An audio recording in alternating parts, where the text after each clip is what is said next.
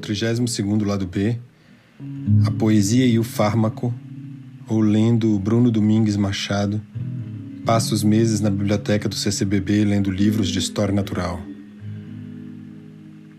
Nesse exato instante, as multitudes que a palavra do Bruno Domingues Machado anuncia estão em ação ininterrupta. Elas não param depois dos meses que ele passou na biblioteca, deparando-se com mais de mil acasos e outros traços do que a gente poderia pensar ser a ciência, esse caminho em que a biologia de fato encontra a vida e precisa colocar uma palavra para isso. Distribuir uma ou duas sílabas como o animal de tamanho médio que usou as duas partes idênticas e simetricamente opostas do seu corpo num movimento vibratório durante um bom tempo. Ora, essa era uma tentativa de passar o tempo diante de um canal de TV a cabo que ensine ciência ininterruptamente e dizer com isso que os peixes podem ter esse animal como ancestral.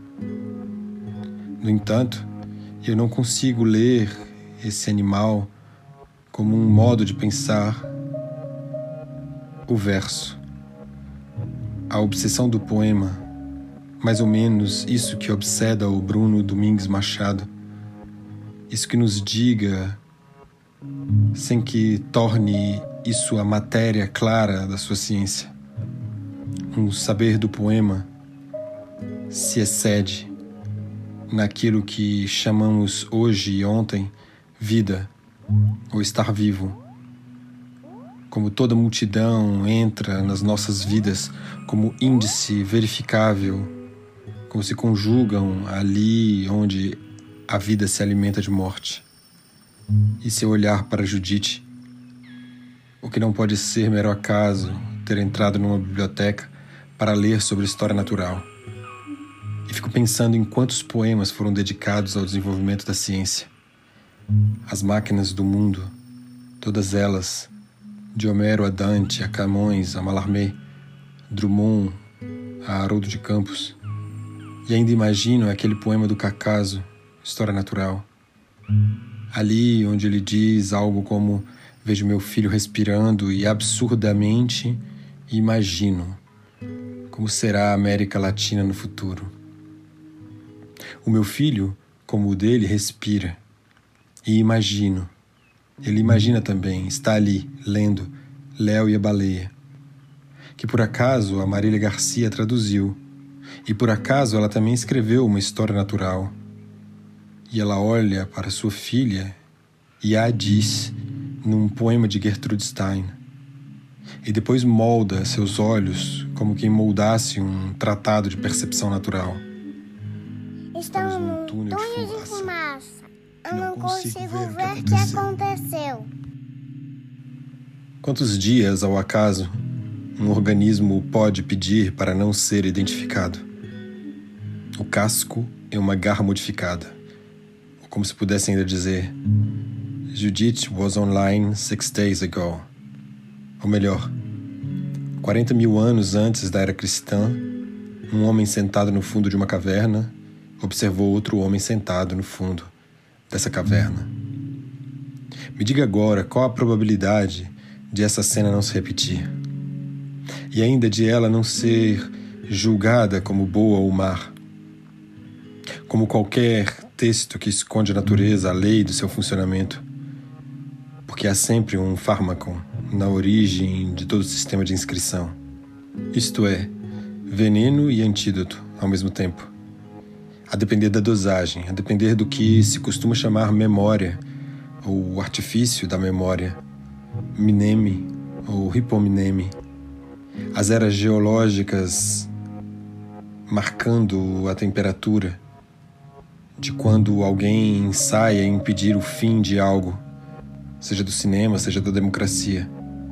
Então a gente senta e espera, como dizia aquele poema do Augusto dos Anjos do carbono e do amoníaco, monstro de escuridão e rutilância, sofro desde a epigênese da infância a influência má dos signos do zodíaco.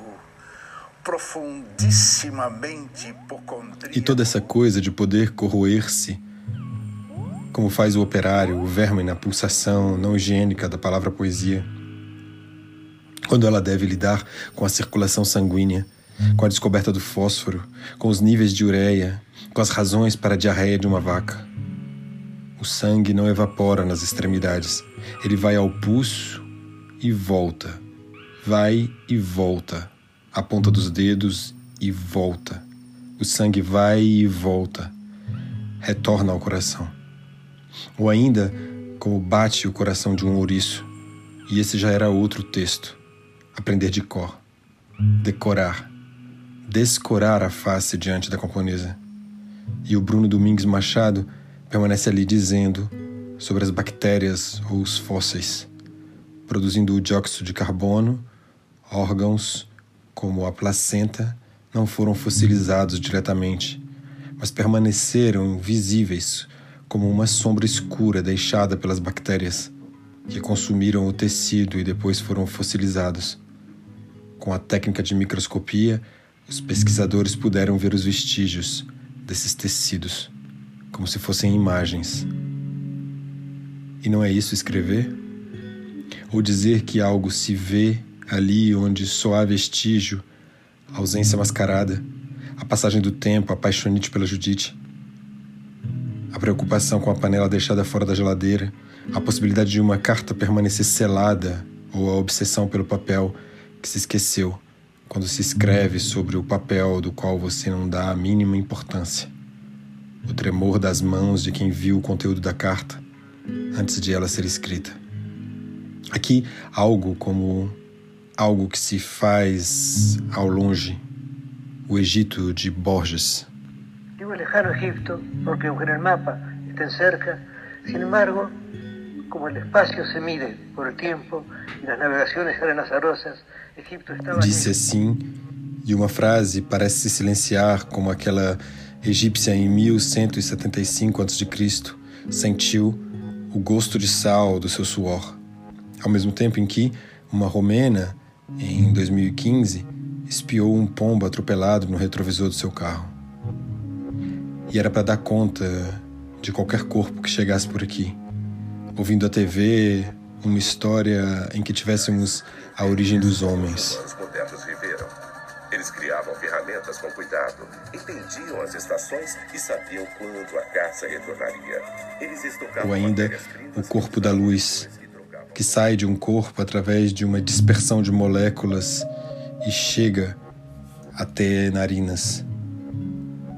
Era o corpo do cheiro. Ou a menina que se tranca para escrever sua dissertação sobre as saúvas e espero uma magia outra. Eram feridas da madrugada, espinhos, como se diz de um poema, a prática do poema. Engolimos cerca de oito aranhas por ano durante o sono. Engolimos cerca de 15 pesadelos por semana durante o sono. Nem sequer acordamos. Era uma forma de nos trair, ou de que a chance pudesse compor algo como um vírus que entra em todo canto. As mãos agora sempre cheias de álcool. Corpos resistentes nos suportarão? O que o Bruno faz se não dizer que o salto é necessário?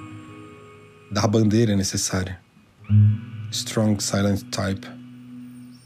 Para alguns bilhões de anos, ele nos diz, por fim, habitem ambientes extremos. Chegar cedo na biblioteca para sentir o cheiro mais velho das bactérias mais novas.